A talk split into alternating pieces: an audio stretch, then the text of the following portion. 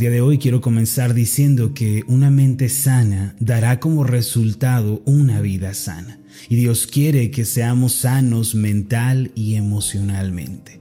Dicho de otra forma, no se puede vivir una vida próspera, una vida exitosa, feliz, con una mente atrofiada por el pecado y por la desesperanza.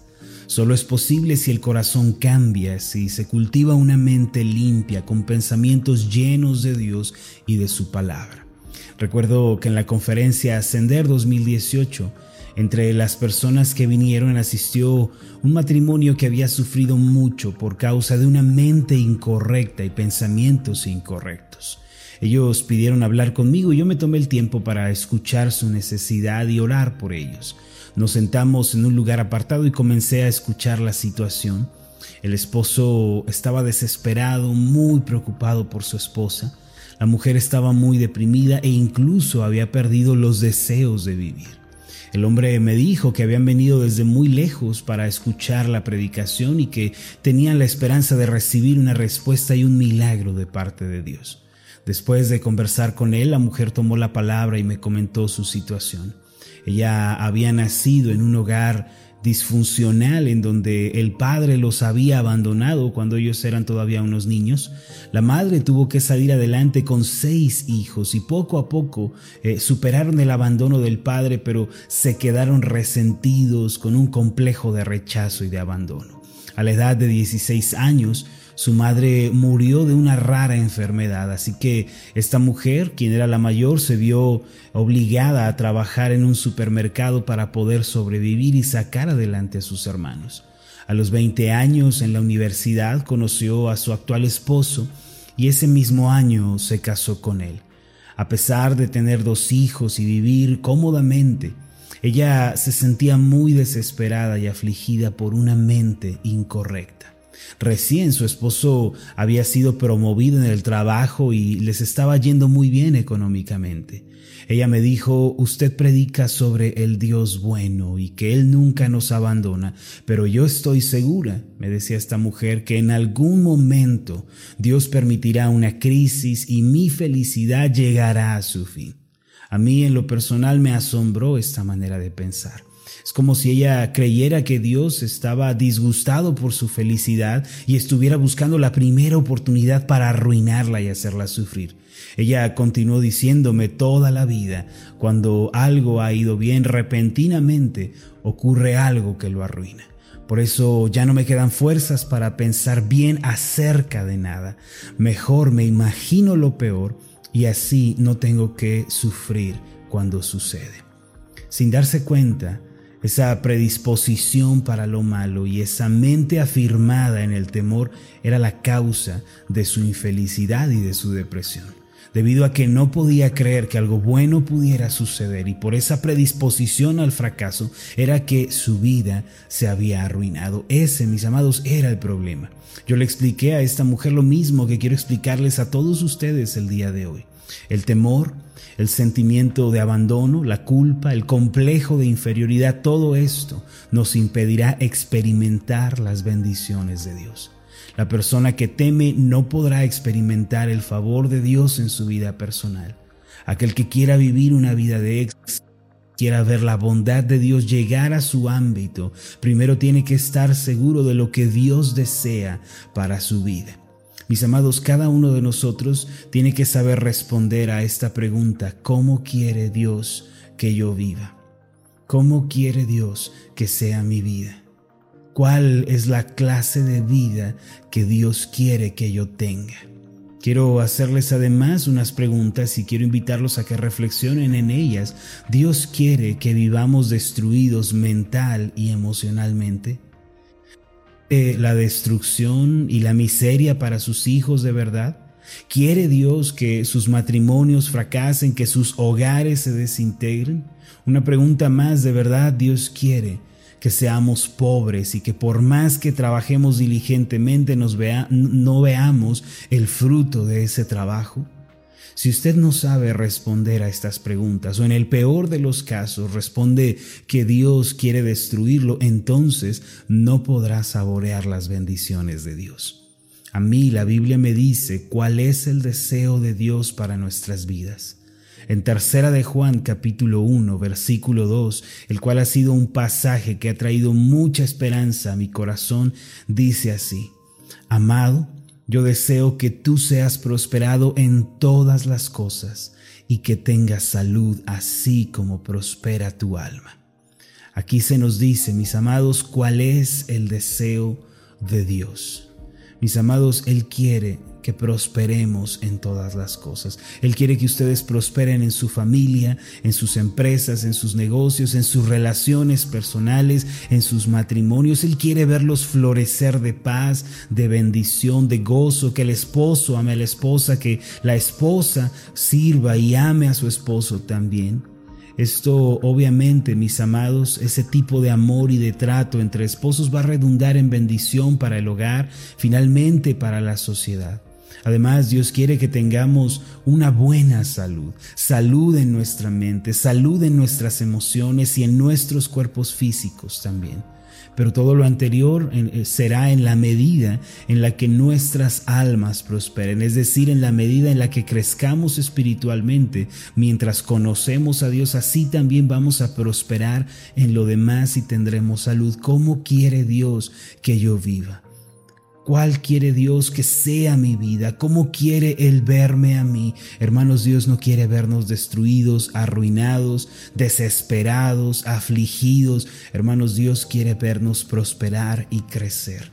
El Salmo 92 añade bastante a cómo quiere Dios que yo viva. En el versículo 12 en adelante encontramos una gran respuesta a esa pregunta, ¿cómo quiere Dios que yo viva? El pasaje nos dice esto, el justo florecerá como la palmera, crecerá como cedro en el Líbano. La palmera se caracteriza por su resistencia y el cedro se distingue por su rigidez. Dios quiere que usted y yo seamos mental y emocionalmente estables. Dios no quiere vernos destruidos interiormente. Dios ha pagado por nosotros un alto precio y ese precio es la sangre de Cristo, su Hijo. De ninguna manera Dios nos ha comprado eh, con tan alto precio para después destruirnos y arruinarnos. Debido a que Él nos ama, quiere que seamos resistentes, fuertes, que nos encontremos fortalecidos interiormente. Además, el versículo 13 continúa con esta afirmación, plantados en la casa de Jehová, en los atrios de nuestro Dios florecerán. Este pasaje dice que floreceremos. Se refiere a la cercanía con Dios cuando dice plantados en la casa de Dios. No estoy plantado en el mundo, no estoy plantado en el desierto de la soledad o en el abandono, estoy plantado en la casa del Dios bueno, en los atrios de su cercanía.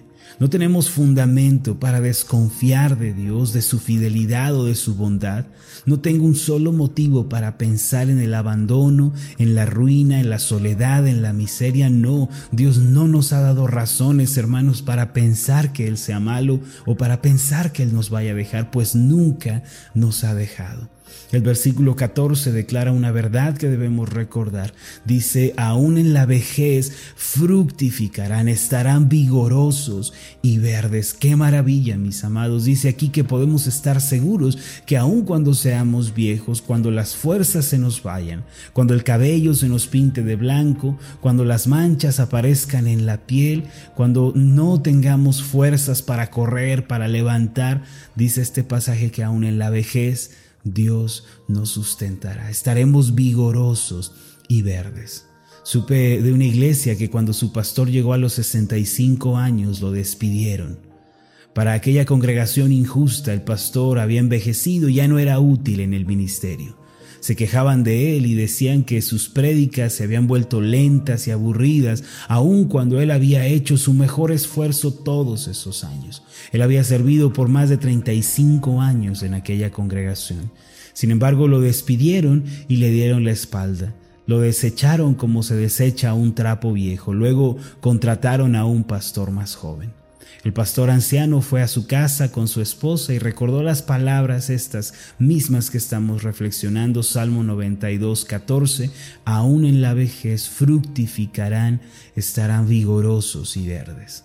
Fue entonces cuando oró y le dijo al Señor, todavía quiero servirte, Padre. Permíteme ser un siervo útil en tus manos. A la semana siguiente recibió la llamada de un hombre que estaba al borde del suicidio.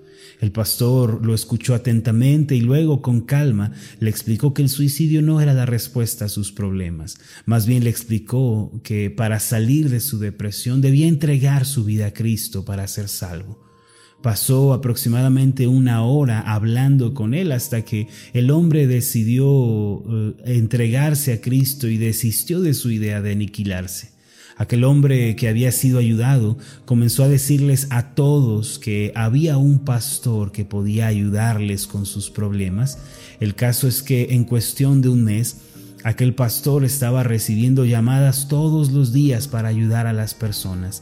Más tarde fundó un ministerio y ayudó a miles de personas a vencer la depresión, la bancarrota, la crisis familiar y les enseñaba a confiar en Cristo con aquel grupo ministerial que él había levantado.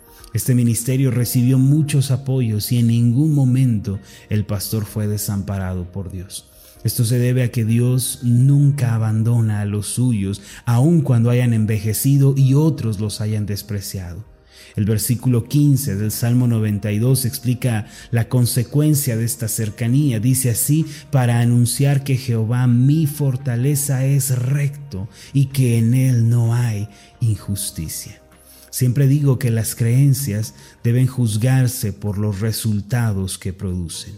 La fortaleza, la confianza, la fe, cuando están presentes en nuestra vida, se vuelven un testimonio para los que nos rodean. Al vernos muchos dirán, su Dios verdaderamente es fortaleza, su Dios es digno de confianza. Mis amados, el asunto de vivir mentalmente sanos como hijos de Dios no es solo un asunto de nuestra vida que se limita a nosotros mismos, es un asunto del Dios que tenemos y en el cual hemos creído, es un asunto de la reputación de Dios. Yo les pido en el nombre del Señor Jesús que tengan en claro que Dios desea que ustedes sean firmes y se fortalezcan emocionalmente. Dios desea plantarles en su casa y que ustedes crezcan para bendición. En la vida de aquella mujer de la que hablé en un principio, de aquel matrimonio que conocí en la conferencia Ascender del 2018, lo cierto es que en la vida de esa mujer nada adverso estaba ocurriendo, pero ella había decidido vivir de esa manera en su corazón y por eso su vida se había vuelto una catástrofe. El agua refleja el rostro de una persona, pero el corazón se refleja también en la vida. Por eso aquella mujer era infeliz. ¿Cómo podemos nosotros entonces ser personas que tienen una mente sana? Quiero invitarlo, mi hermano, para que con sumo cuidado comience a analizar sus pensamientos. Pídale al Espíritu Santo que traiga luz a su vida al respecto de cómo usted ha estado pensando Enseguida prosiga a identificar los pensamientos que no provienen de Dios. Después de esto, medite en la palabra, buscando las promesas de Dios que puedan sustituir esos pensamientos equivocados y haga un esfuerzo por pensar con la palabra de Dios en su corazón. En la medida en la que su mente sea sana, su vida será sana también. En la medida en la que usted se goce en la palabra, la palabra lo bendecirá a usted. Por eso lo quiero animar para que con sumo cuidado y devoción tengamos ese cuidado de nuestros pensamientos, ese cuidado de nuestra mente. Hoy es un buen día para meditar en esto para decirle, Señor, ayúdame a pensar de manera correcta, ayúdame a tener los pensamientos apropiados y sobre todo, nunca olvide que la clase de vida que Dios quiere que usted tenga es como lo declara tercera de Juan 1.2, amado, deseo que prosperes en todo, que tengas una buena salud, así como prosperas en tu alma, o como lo declara el Salmo 92, el justo florecerá como la palmera, crecerá como cedro en el Líbano plantados en la casa de nuestro Dios florecerán. Aún en la vejez el Señor les sustentará para anunciar a otros que nuestro Dios es fortaleza, que Él es esperanza. Nunca lo olvide, esta es la clase de vida que Dios quiere que llevemos. Permítame hacer una oración por usted. Amoroso Dios y Padre Celestial, muchas gracias por tu palabra, la cual es bendición para nuestras vidas. Padre, ayúdanos a renovarnos en nuestro entendimiento. Puede que por mucho tiempo hayamos tenido una mente atrofiada por el fracaso, el temor, la desesperación o la angustia, pero hoy en tu palabra nos damos cuenta de cuál es tu deseo para nosotros.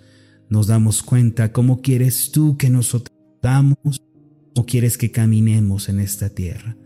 Amado Dios, llena nuestra mente con tu palabra mientras nosotros la leemos, la meditamos, la reflexionamos. Permite que ella haya vida en nuestros corazones, en nuestras convicciones y que el día de hoy, por tu Espíritu Santo, seamos llevados a analizar nuestros pensamientos. En el nombre de Jesús te pedimos todo esto. Amén y amén. Hola, ¿qué tal? Mi nombre es Marlon Corona, soy el pastor de la iglesia Ascender en la ciudad de Zapopan, Jalisco, en México. Le agradezco mucho por haberme seguido con esta meditación. Mi oración siempre es que usted sea prosperado en todas las cosas y goce de una buena salud, así como prospera en su alma. Lo invito a que ore por las meditaciones Ascender y le pregunte a Dios cómo puede usted ser de bendición para este ministerio. Las meditaciones Ascender son impulsadas y apoyadas por nuestros oyentes Reciba un fuerte abrazo de mi parte. Que Dios le bendiga. Hasta la próxima.